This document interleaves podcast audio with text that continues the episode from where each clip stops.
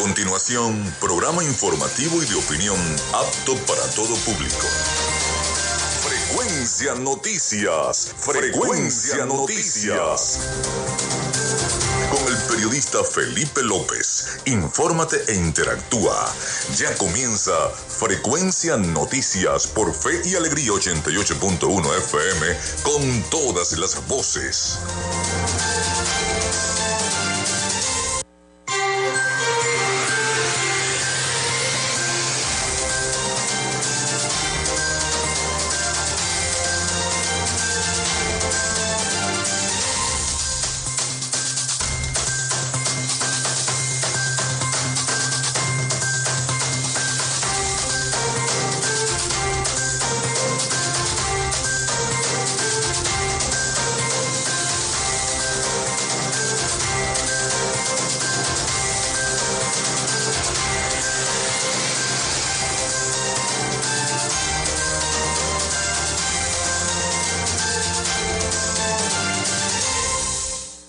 ¿Cómo están? Desde este momento estamos conectados con la frecuencia noticias a través de Radio Fe y Alegría 88.1 FM. Bienvenidos todos a nuestro programa. Les saluda Felipe López, certificado de locutor 28108. Mi número del Colegio Nacional de Periodistas, el 10571. En la producción y community manager, la licenciada Joanna Barbosa, CNP 16911. En la dirección y producción general de Radio Fe y Alegría, la licenciada Iranía Costa. Producción técnica Arturo Ávila. Coordinación de servicios informativos, la licenciada Graciela Portillo. Nuestras redes sociales, arroba frecuencia noticias en Instagram y arroba frecuencia noti en Twitter. Mi cuenta personal, arroba Felipe López TV, tanto en Instagram como en Twitter. Llegamos también por las diferentes plataformas de streaming, el portal www.radiofeyalegrianoticias.com y también pueden descargar la app de nuestra estación para sus teléfonos móvil o tablet. Este espacio se emite en diferido como podcast en las plataformas iBox, Anchor, Spotify, Google Podcast, TuneIn y Amazon Music Podcast. También recordarles que Frecuencia Noticias es una presentación de la Panadería y Charcutería San José.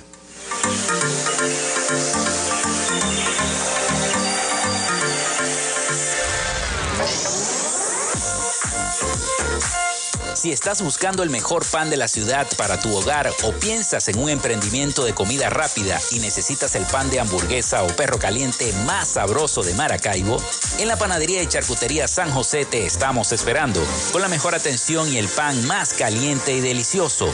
Tenemos para ti el pan francés, dulce, campesino, andino, el pan relleno de guayaba, las lambadas y las sabrosas quesadillas. También tenemos pastelería. Estamos ubicados en el sector panamericano, avenida 83 con calle 69, finalizando la tercera etapa de la urbanización La Victoria. Para pedidos, comunícate al 0414-658-2768. Panadería y Charcutería San José, el mejor pan de Maracaibo.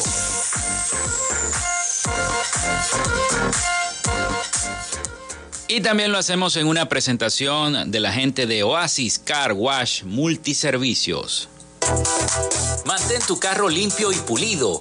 Solo en Oasis Car Wash Multiservicios tenemos profesionales trabajando para ti en lavado de chasis, lavado de motor, engrase por punto, gamuza normal, gamuza especial más encerada y porcelana, tapicería, ducha grafitada y fórmula marina. ¿Qué esperas? Arranca a visitarlos en la avenida 5 principal de San Francisco, al lado de Pollos Arturos, diagonal a la estación de servicio El Bebedero. Te atendemos de lunes a jueves de 8 a.m. a 4 p.m. y viernes y sábados hasta las 6 de la tarde. Reserva tu cita al 0414-169-8422. En Oasis Car Wash, tu vehículo queda como nuevo. Sí, señor, y las super promociones que tiene Oasis Car Wash Multiservicios para esta Semana Santa Chasis más trapeo de motor más gamuza normal por tan solo 15 dólares para carros y 17 dólares para camionetas. Chasis más lavado de motor más gamuza especial más encerada con el precio de la promo 18 dólares para carros, 22 dólares para camionetas. Servicio completo para camiones, eh, los que vienen cruzando el puente. Señores, chasis más lavado de motor más gamuza a partir de solo 25 dólares. Así que no dejen de perder esta promoción de Oasis Car Wash Multi servicios para esta Semana Mayor. También eh, salimos y gracias a la gente de Social Media Alterna, que también es nuestro patrocinante.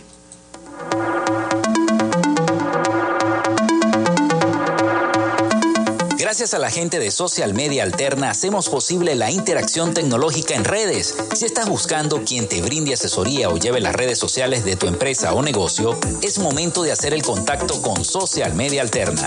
Diseño de logos profesionales, community manager, diseño y administración de páginas web, podcast y radio online. Haz crecer tu negocio y la idea que tienes en mente en este momento. Llámalos al 0424 634 8306 o contáctalos en arroba social media alterna y establece ya un plan de contrato para llevar tus proyectos y productos profesionalmente en redes sociales. Recuerda, es social media alterna.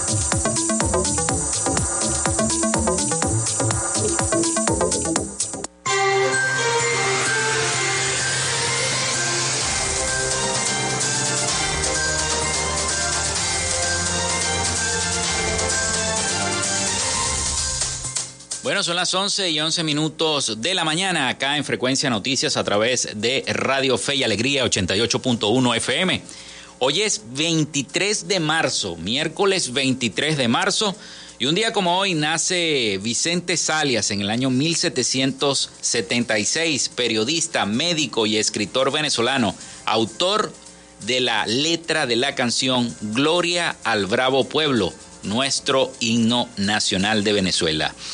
La expresión OK aparece por primera vez en la historia en un artículo del diario estadounidense The Boston Morning Post. Eso fue en el año 1839, un día como hoy, 23 de marzo.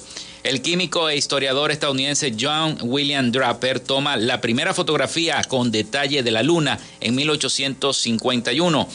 Se funda la Universidad de California en los Estados Unidos, eso fue en el año 1868.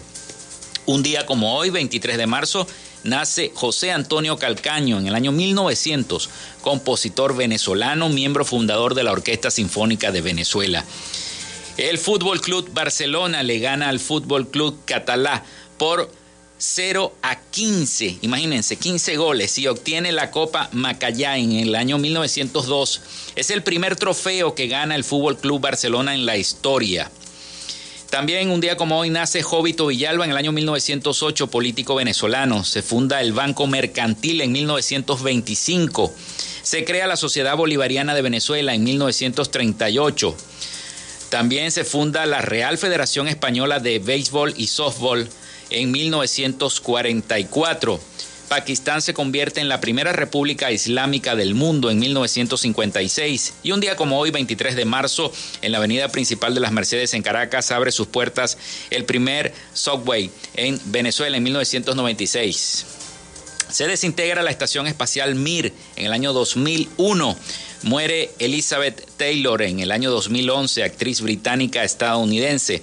Hoy es Día Mundial de la Rehabilitación Motriz. Así que bueno, hoy es miércoles, estamos a mitad de semana. A mitad de semana y este, los invito a que de inmediato estén conectados con nosotros a través de nuestra línea telefónica vía WhatsApp o mensajería de texto el 0424-634-8306 para que se comuniquen con nosotros. Recuerden mencionar su nombre y su cédula de identidad y ah, le ponemos a su disposición también nuestras redes sociales, arroba frecuencia noticias en Instagram, por allí también nos pueden escribir, y arroba frecuencia noti en Twitter, para que estemos conectados y por supuesto interactúen con nosotros. Vamos entonces ahora con el reporte del COVID.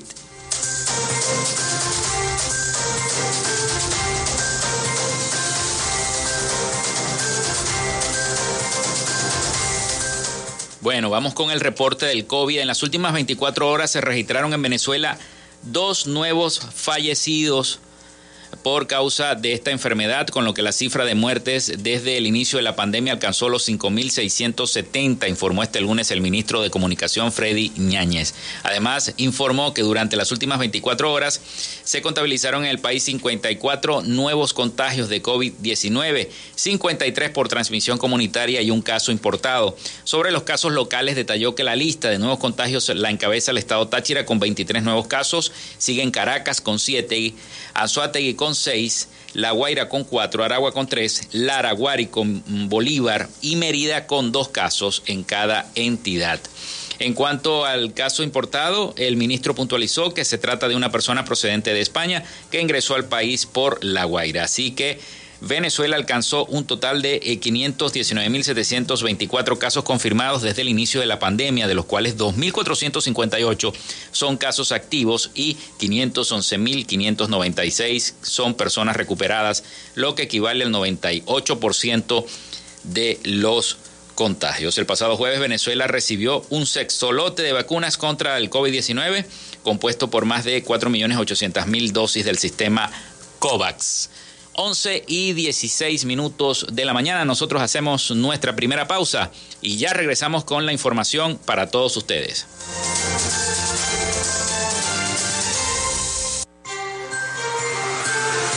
Quédate con nosotros. Ya regresa Frecuencia Noticias por Fe y Alegría 88.1 FM con todas las voces.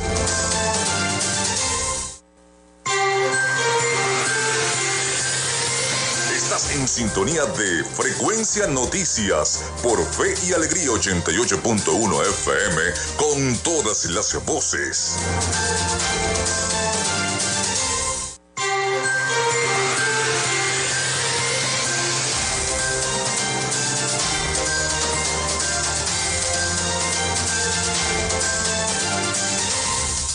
Son las 11 y 19 minutos de la mañana acá en Fe y Alegría 88.1 FM y Frecuencia Noticias.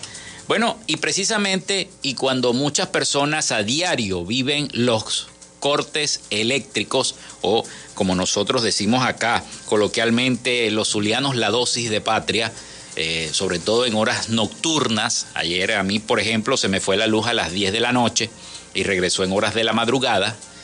Así que bueno, cuatro o cinco horas los cortes diarios de luz. No solamente los cortes, sino también las fluctuaciones o los bajones eléctricos que no solamente dañan los aparatos que tenemos dentro de nuestros hogares, sino que también dañan los fusibles de los postes de electricidad, donde están los transformadores, donde están las iguanas, entonces generan una pérdida considerable de daños en, las diversas cuadras, manzanas o casas de cada uno de los sectores de nuestra Maracaibo y de San Francisco.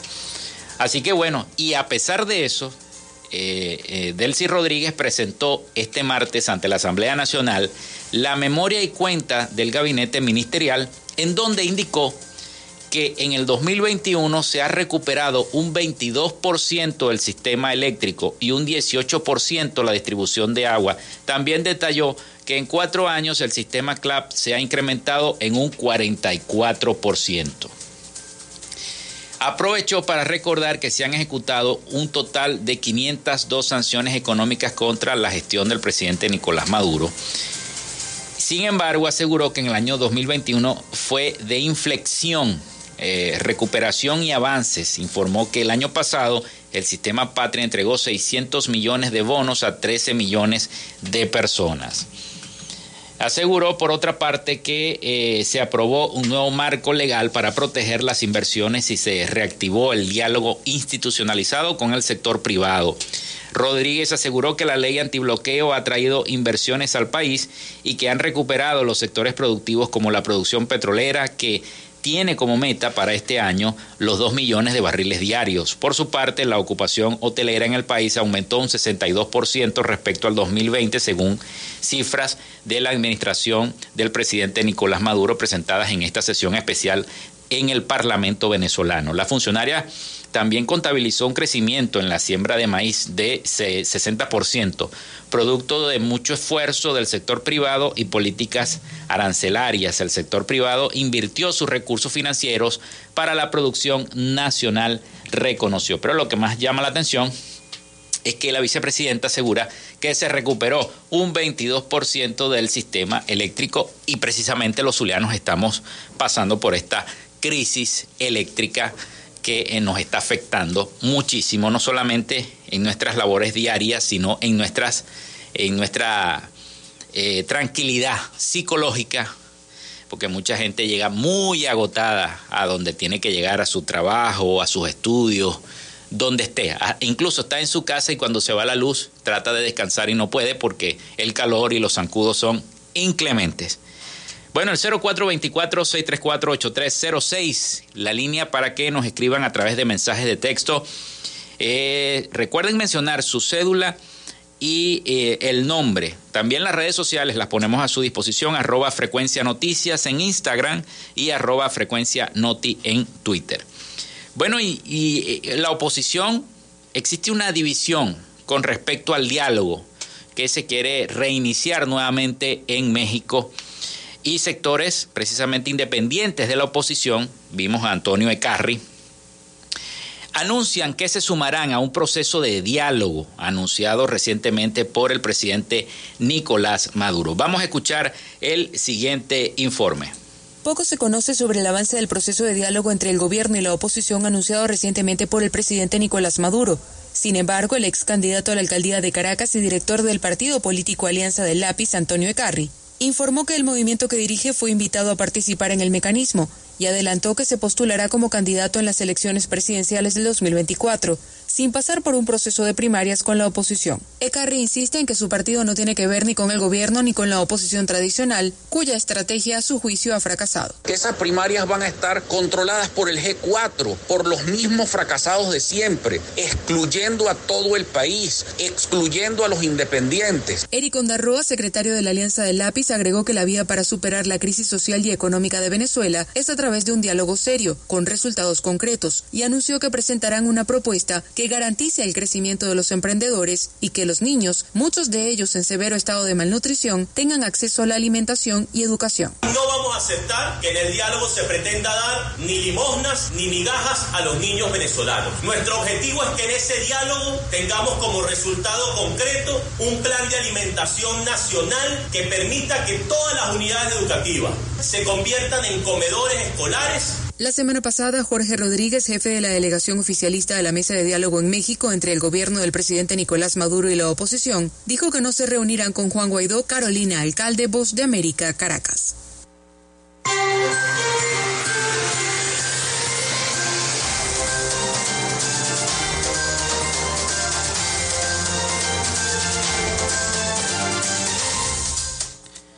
Bueno, Ahí tenemos entonces ese informe. ¿En qué irá a parar esta reunión y esta negociación entre la oposición y el gobierno nacional?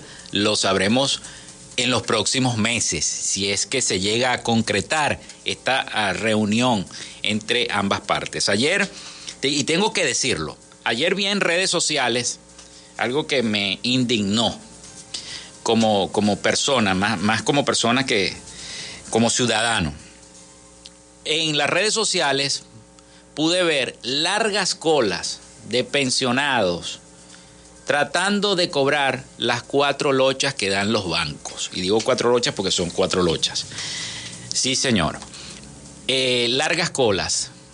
Abuelos, nuestros abuelos queridos, la gente de la tercera edad, sufriendo horas inclementes en un calvario y no hemos terminado de llegar a la Semana Santa y ya están pasando por este calvario horas en una cola a pleno sol en Maracaibo, que no es fácil, y vimos personas enfermas, en silla de ruedas, personas que no pueden mantenerse en pie, con andaderas, allí paradas a pleno sol, esperando ser atendidas en entidades bancarias que dependen del Ejecutivo Nacional. La verdad que es alarmante esta situación porque no hay respeto por la ancianidad, no hay respeto a eh, lo que a nosotros nos enseñaron desde pequeño que es respetar a esa persona, a ese adulto mayor, que con su experiencia, bueno, nos levantó, nos, nos educó, nos formó.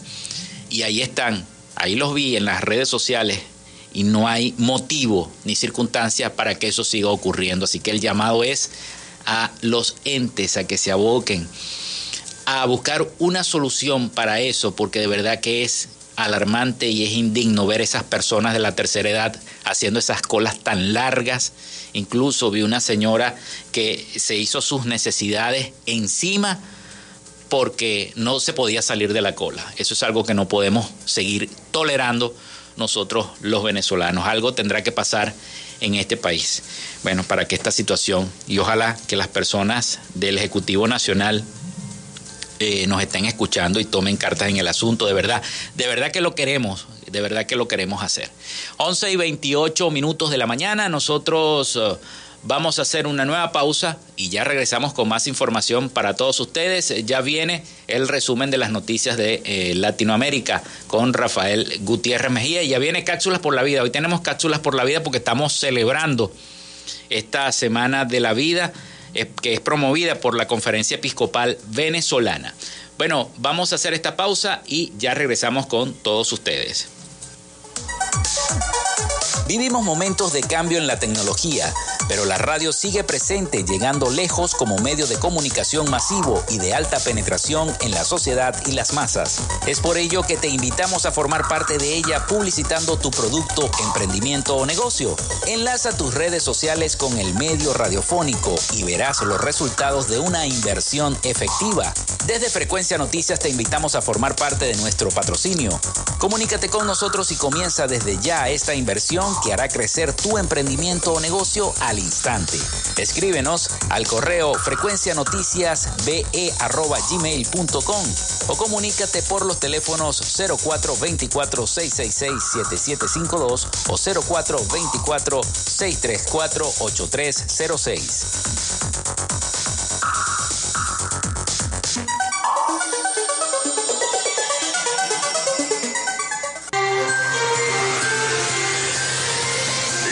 sintonía de Frecuencia Noticias por Fe y Alegría 88.1 FM con todas las voces.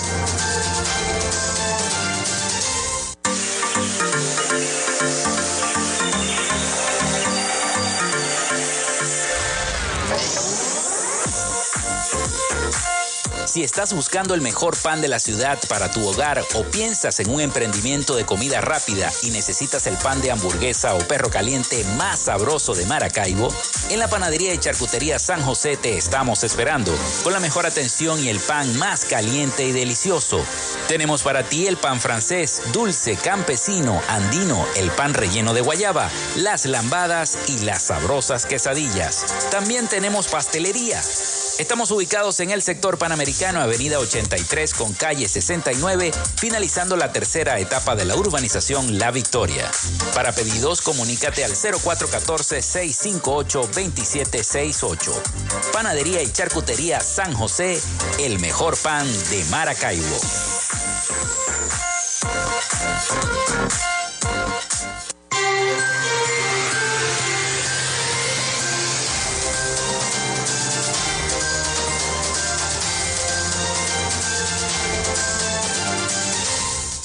Bueno, son las 11 y 31 minutos de la mañana acá en Frecuencia Noticias. Quiero recordarles las líneas, el 0424-634-8306, para que se comuniquen con nosotros y eh, recuerden mencionar su nombre y cédula de identidad. También nuestras redes sociales, arroba Frecuencia Noticias en Instagram y arroba Frecuencia Noti en Twitter.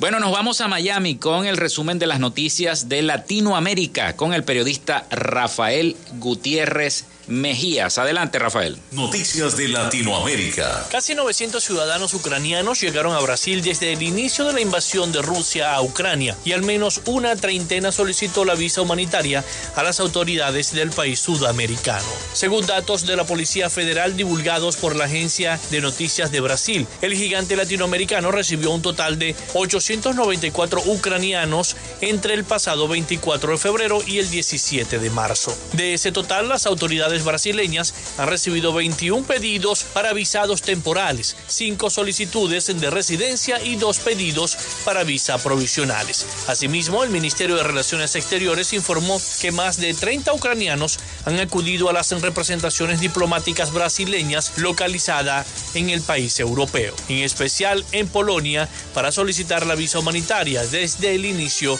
de la invasión rusa.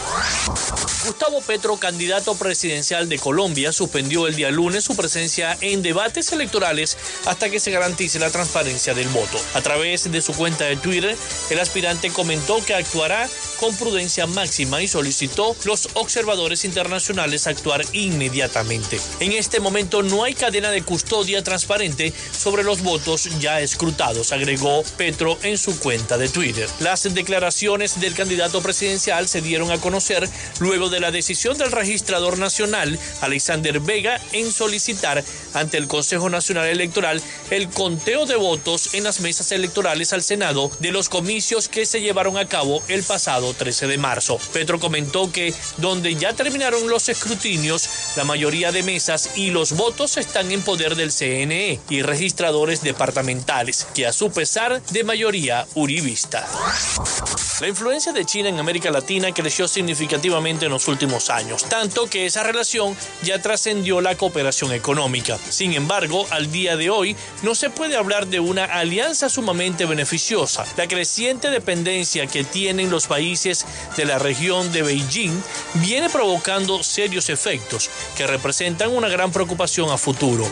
Entre ellos se destaca la deforestación, así como los impactos medioambientales y sociales. Si Beijing se convirtió en los últimos años en el principal socio comercial de los países latinoamericanos, el aumento de la demanda de materias primas está afectando a los recursos naturales y a las poblaciones locales, en un momento en el que el cambio climático hace más urgente las prácticas de sostenibilidad. Mónica Núñez Salas, profesora asistente de Derecho Ambiental de la Universidad del Pacífico en Lima, Perú, realizó un informe para la Universidad Internacional de Florida bajo el título Las inversiones de China y el uso de la tierra en América Latina, en el que analiza la gran expansión de China, al mismo tiempo la deficiente gestión de los países de la región. Ante ese contexto, el informe señala que la región necesita revisar sus prácticas y priorizar la gestión eficiente de la tierra, el agua, los materiales y los residuos. Las relaciones entre México y Cuba atraviesan un buen momento, reforzadas por la visita en el mes de mayo a La Habana del presidente mexicano Andrés Manuel López Obrador, cuando se cumplen 20 años del incidente del Comes y te vas, una de las mayores crisis bilaterales recientes. El entonces presidente cubano Fidel Castro descolocó a los presentes en la cumbre extraordinaria de las Américas, en la ciudad mexicana de Monterrey, cuando hizo su sorpresivo anuncio. Les ruego a todos que me excusen que no puedo continuar acompañándolos debido a una situación especial creada por mi participación, lamentó Castro en su primer y último discurso durante el evento, que se celebró del 18 al 22 de marzo del año 2002. Meses después, en abril, en el mismo año, el gobierno de la isla difundió una conversación telefónica entre el presidente Vicente Fox del Partido Acción Nacional PAN y de Fidel Castro antes de la cumbre de marzo en la que se explicaba lo sucedido. Hasta acá nuestro recorrido por Latinoamérica. Soy Rafael Gutiérrez. Noticias de Latinoamérica. Bien, muchísimas gracias a nuestro compañero Rafael Gutiérrez Mejías, como siempre enviándonos estas notas de su resumen de eh, noticias de Latinoamérica. Bueno, y ahora la periodista Joanna Barbosa, a propósito de celebrarse esta Semana por la Vida, eh, una Semana por la Vida que es promovida por la Conferencia Episcopal Venezolana, nos trae su acostumbrada cápsula semanal, cápsulas por la vida. Adelante, Joana, con cápsulas por la vida. Hola, apreciados escuchas. Soy Joanna Barbosa, periodista provida, quien a través del programa Frecuencia Noticias con Felipe López comparto cada semana mi podcast Cápsulas por la Vida. Con motivo de la solemnidad de la Anunciación del Señor, cada 25 de marzo y la celebración de la Jornada Mundial del Niño por Nacer, comunicó un material maravilloso de la Conferencia Episcopal Venezolana a través del Departamento de Pastoral Familiar a propósito de la campaña Semana por la Vida desde el 21 al 28 de marzo. En la planificación de la campaña Semana por la Vida se prepararon varias actividades para convertirse en una festividad de manera permanente utilizando los temas de formación de este año, pero también los de años anteriores, al igual que los documentos, mensajes y audiencias emitidos por el Papa Francisco que nos orientan a mirar la belleza de la vida desde su inicio hasta su fin. Este año se tratan tres temas puntuales. El primero, un nacimiento trae esperanza. Celebramos el Evangelio de la vida acompañando al pueblo de Dios a discernir entre el bien y el mal en las circunstancias que se presenten en estos tiempos. El Papa Francisco nos recuerda que vale la pena coger a toda vida, porque cada persona humana vale la sangre de Cristo mismo. Es tan grande el valor de una vida humana y es tan inalienable el derecho a la vida del niño inocente que crece en el seno de su madre que de ningún modo se puede plantear como un derecho sobre el propio cuerpo la posibilidad de tomar decisiones con respecto a esa vida, es un fin en sí misma y que nunca puede ser un objeto de dominio de otro ser humano. El anuncio de la llegada de una nueva vida debe traer esperanza y alegría, ya que cada persona viene a este mundo con una misión que ha sido predeterminada antes de su concepción. Si el tiempo de transitar de la vida es corto o largo, no es lo más importante, sino el mensaje que deja. Para ello es necesario dejar actuar a Dios con la confianza del que cree y entregarle el destino de todo ser que llega a formar parte de la comunidad humana. La vida del hombre proviene de Dios, es su don, su imagen y participación de su soplo vital. Por tanto, Dios es el único Señor de esta vida. El hombre no puede disponer de ella. La vida humana es sagrada porque desde su inicio comporta la acción creadora de Dios y permanece siempre en una especial relación con el Creador, su único fin. Solo Dios es Señor de la vida desde su comienzo hasta su término. Nadie, en ninguna circunstancia, puede atribuirse el derecho de matar de modo directo a un ser humano inocente, afirma el Catecismo de la Iglesia Católica en el capítulo 2, número 2258. San Juan Pablo II en la carta apostólica Evangelio de la Vida, bajo el número 58, nos dice que el aborto procurado, de acuerdo a las características que presenta, está considerado el más grave e infame delito. Es la eliminación deliberada y directa, como quiera que se realice, de un ser humano en la fase inicial de su existencia, que va desde la concepción al nacimiento. La iglesia, que somos todos los bautizados, no puede permanecer ajena e insensible ante esta cruda realidad de la cultura de la muerte, como bien mencionaba su santidad el Papa Francisco en su homilía en Bogotá el 8 de septiembre de 2017. Las tinieblas del irrespeto por la vida humana que ciega a diario la existencia de tantos inocentes cuya sangre clama al cielo, es un llamado apremiante a todos los ciudadanos, a la iglesia y a la sociedad a instaurar la cultura de la vida frente a la cultura de la muerte. La iglesia se siente llamada a anunciar a las personas de todos los tiempos el Evangelio de la vida. Celebrar el Evangelio de la vida significa celebrar el Dios de la vida el Dios que da la vida. El segundo tema se refiere a los ancianos, maestros de la sabiduría, para mostrar el valor incomparable que poseen los ancianos para la sociedad, desde su perspectiva de vida transmitiendo cultura, enseñanzas y fe a la nueva generación. Los ancianos a lo interno del grupo familiar se constituyen en columnas al transmitir sus vivencias, ya sea a través de consejos, ayuda, apoyo, correcciones, haciendo sentir de esa manera el rol invalorable de esta etapa de la vida en la sociedad. Sus palabras, sus caricias, o su sola presencia ayuda a los niños a reconocer que la historia no comienza con ellos, que son herederos de un viejo camino y que es necesario respetar el trasfondo que nos antecede. Para culminar, el tercer tema de esta Semana por la Vida que promueve la Conferencia Episcopal Venezolana se refiere a la calidad de vida, atributo de la dignidad humana, para identificar el verdadero sentido de lo que denominamos calidad de vida y reconocer que es un atributo esencial a la dignidad humana. Cuando se habla de calidad de vida como término, debe ser comprendido desde la dignidad del ser humano, el cual hace referencia al valor que se asigna a las personas por el hecho de serlo y por tanto al respeto que merecen. Les habló Joanna Barbosa y siempre es motivo de alegría ser un apóstol de la vida. Gracias por escucharme. Hasta pronto.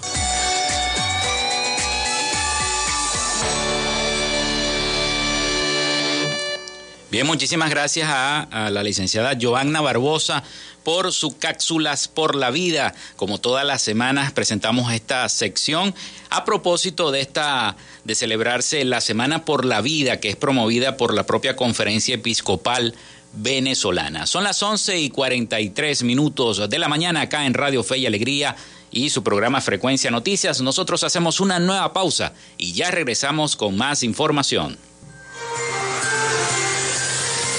Regresamos con más de Frecuencia Noticias por Fe y Alegría 88.1 FM con todas las voces.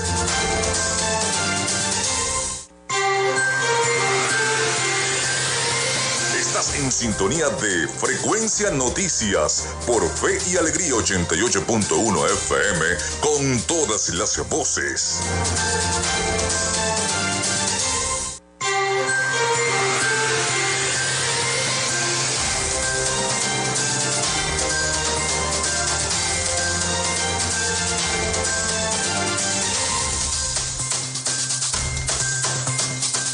Bueno, son las 11 y 47 minutos de la mañana acá en Frecuencia Noticias a través de Fe y Alegría 88.1 FM. Y entramos al último segmento de nuestro programa por el día de hoy. Seguimos con más información. Bien, y precisamente por acá le tengo una nota que los productores y ganaderos de nuestro estado Zulia exigen a las autoridades que les permitan el porte de armas para poder defenderse y defender también a sus trabajadores y a sus tierras. Esta es la demanda que hicieron durante la mañana de este martes ante el asesinato de cuatro trabajadores de la finca Santomé en la cañada de Urdaneta. Las víctimas fueron identificadas como Ramiro González, Nelson González, Emiro Fernández y Juan Montiel, asesinados en la finca Santomé, propiedad de Gerardo Ávila, segundo vicepresidente de Fedecámara Zulia y director de Fedenaga. Eh, su pronunciamiento fue junto a los presidentes de las distintas cámaras de la región zuliana y exigieron además justicia. Chacín indicó que el asesinato de los cuatro trabajadores no fue un hecho aislado, sino que esta situación también ocurre en otros estados del país como Barinas, Apure, Anzuategui, Portuguesa y otras entidades productoras. Atacan hasta a pequeños comerciantes que hacen un esfuerzo por mantener por mantenerse acá en nuestro país, dijo para luego precisar que en un año van 12 asesinatos en el Zulia y que uno de los municipios más afectados es la Cañada de Urdaneta. Están asesinando a inocentes, a trabajadores que solo buscan mantener a sus familias. Exigimos justicia mientras el país reclama alimentos. Hay zonas que se despejan porque los delincuentes no nos dejan trabajar, aseguró, y es eh, preocupante esta situación porque los ganaderos exigen porte de armas para la defensa de sus trabajadores. En otra nota que les tenemos por acá es que el gobernador Manuel Rosales y por fin devolvió las empresas expropiadas en la vía Aperijá. El gobernador devolvió a sus dueños originales las empresas Avidoca y Agrisol, las cuales estaban en ruinas tras cuatro años de su expropiación. El gerente regional aseguró que el objetivo es reactivar nuevamente la producción para el progreso de nuestro estado Zulia. Manuel Rosales, Manuel Rosales, gobernador del Zulia, devolvió este martes a sus dueños originales las empresas Avidoca y Agrisol en el marco del plan de emergencia P950 para la recuperación y relanzamiento de, del Estado. A ambas empresas las expropió la gestión pasada del Ejecutivo Regional en el año 2018. Desde Agrisol, el gobernador de la entidad explicó que estas empresas producían alimento concentrado para la cría de pollos y ganado al momento de la expropiación, luego de cuatro años en ruinas. Destacó el hecho de que la materia prima que necesita eh, Agrosol para producir los alimentos concentrados, en vez de traerlos de otros estados del país, que se produzca acá mismo en el Zulia y a partir de allí inicie esa cadena de generación de producción, no solo de productos avícolas y para el ganado, sino también generación de empleo, de mover la cadena comercial de esa zona y del estado, manifestó el gobernador Rosales y me parece excelente que este, esto lo haya hecho el gobernador Rosales, porque todo lo que sea para elevar la producción de nuestro estado Zulia es necesario en este momento. Bueno, y de la, esta nota vamos a pasar a otra nota, a una nota deportiva, porque el viernes juega la Vino Tinto, y juega la Vino Tinto no con Bolivia, ni tampoco con Ecuador, juega con Argentina, la campeona de la Copa América. Tenemos aquí a nuestra destacada periodista deportiva de Radio Fe y Alegría, nuestra gran amiga Beatriz Zabalet, para que converse con nosotros respecto a esta, este juego que se va a escenificar el día viernes. Beatriz. Muy buenos días, Felipe. Buenos días. Gracias por, invitarme ya en este último segmento de tu, de tu programa. Así es, ya es la penúltima fecha FIFA para, para Venezuela y para el resto de las selecciones de Sudamérica que están participando en, en, Conmebol. Así es, no es cualquier cosa, no es cualquier cosa. al final, el, la, la historia pesa y van a estar jugando allá en Argentina y bueno, pero Néstor Peckerman, que más que él para conocer contra quién se están enfrentando, ¿no? Un argentino más. Sí, señor. Bueno, yo precisamente vi en las redes sociales a, nuestro goleador José Salomón Rondón que decía que ellos sienten mucha confianza de tener a, a Néstor Peckerman en la Vinotinto, que Venezuela es otra. Así dijo Rondón a través de sus redes sociales. Sí, realmente es, a ver, es la confianza de la persona que te está dirigiendo, porque no es cualquier persona en la que se está colocando esa capa para, decir, estoy dispuesto a sacar a Venezuela de donde está, para poder dar un salto y darle por fin de, de buenas a primeras un una filosofía de juego para la, para la Vinotinto. Eh, no es cualquier cosa que, un jugador como Wilker Fariñas, que se está ganando su titularidad en Francia, poquito a poco, poquito a poco todavía esté dejando el fútbol francés un momento en stand-by para decir yo quiero y quiero ser titular con la Vinotinto. Es la responsabilidad, es lo que le estoy demostrando a un, a un técnico. Mira, estoy dispuesto y estoy comprometido con la selección. Cada uno de ellos, así sea el más pesado, como Tomás Rincón, como Salomón Rondón, como Roberto Rosales, ellos están dispuestos a hacerle caso a este señor que, que como bien dije, no es cualquiera. Es José Néstor Peckerman, que es referencia no solamente en Sudamérica, sino a nivel mundial. No es una institución. Evidentemente que José Peckerman es una institución, ya viene de dirigir precisamente a Argentina y viene de dirigir a Colombia sabe cuáles son eh, los movimientos argentinos como buen argentino y su equipo técnico también lo sabe. ¿Cómo crees tú que va a plantear el partido del día viernes? Periodista, eh, eh, ¿cómo piensas tú que esto pudiera beneficiar? Aunque Venezuela ya no va a clasificar al Mundial, sabemos que es un juego más que todo de preparación para futuros eventos, para la próxima Copa América, para que Venezuela se vaya fogueando, se vaya conociendo más, para que el mismo entrenador vaya conociendo de qué manera va a llevar a los muchachos a, lograr ese éxito, tanto en la próxima Copa América como en la próxima eliminatoria para el Mundial. Pues mira, como leí hace poco, ¿no? No es eh, el final de las eliminatorias a Qatar, sino el principio del Mundial del 2026. Estamos preparándonos ya, vamos en camino a eso para para empezar a conocer en qué somos buenos, contra quién, eh, cómo podemos jugar contra una Argentina que es sumamente ofensiva y una Venezuela que se ha caracterizado también por, por ser muy defensiva. Eh, no tenemos figuras, tenemos figuras que son ofensivas. Tenemos a un, un José Martínez, tenemos a un Salomón, a un Salomón Rondón, a un Soteldo, a un, a un Sabarino también, que todos son fundamentales en, sus equipos, pero tenemos que ver si eso es suficiente para poder con la defensa de una Argentina, por ejemplo. Y estamos hablando de Argentina. La próxima fecha FIFA es contra Colombia. contra Colombia también, es un clásico, es fuerte. Ellos no lo podrán llamar clásico, no, no como que no lo quieren decir, pero es un clásico. Evidentemente para, para nosotros lo es. Y mm, siempre, por ejemplo, con Argentina creo que nos vamos a ver un poco más defensivos de lo normal, nos vamos a mm. cerrar bastante atrás y cuando veamos la mínima oportunidad vamos a ir a un, contragolpe ordenado, tratar de que ese... Eh, de, que esas líneas puedan subir de la manera más ordenada posible y que no te haga, no te intimide tanto un nombre o un número en la espalda. Por ejemplo, un, Di María, un Lautaro, eh, bueno, tantos nombres que Creo que Argentina tiene algunos lesionados, ¿no? Para este, para este viernes, eh, según, según leí. Bueno, al final estas elecciones pareciera que estuvieran como tres equipos. Bueno, como Brasil. Exacto. Entonces, bueno, se lesiona Neymar, pero ¿quién te queda? Te queda Gabriel Jesús y te queda un poderío demasiado grande como para poder decir, bueno, es que tenemos oportunidad porque no está Neymar, ¿no? Pues te queda, te queda todo, todo un, equipo, ¿no? Son, son, son las últimas fechas, pero eh, ya para la, para el siguiente, para las siguientes eliminatorias, son, son rivales que tú tienes que poder dominar de cierta forma.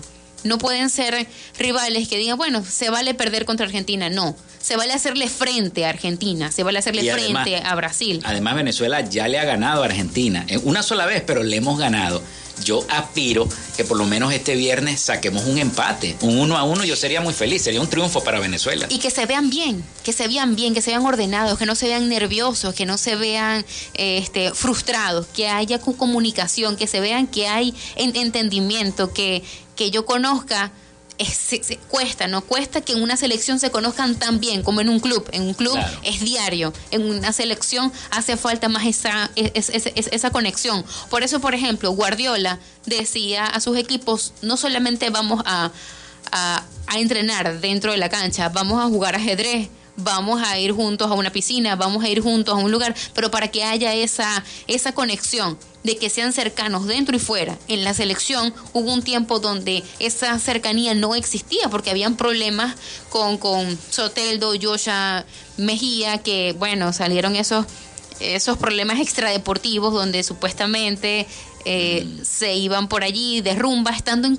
estando en concentración. Estás con, estás con la selección, son partidos importantes y tú te vas a ir de rumba. Entonces, obviamente, hay, mm, hay un desinterés y los capitanes se dan cuenta de eso. Entonces no hay una unión. Y eso también eh, involucra, se involucra dentro del mismo partido. Entonces yo creo que las...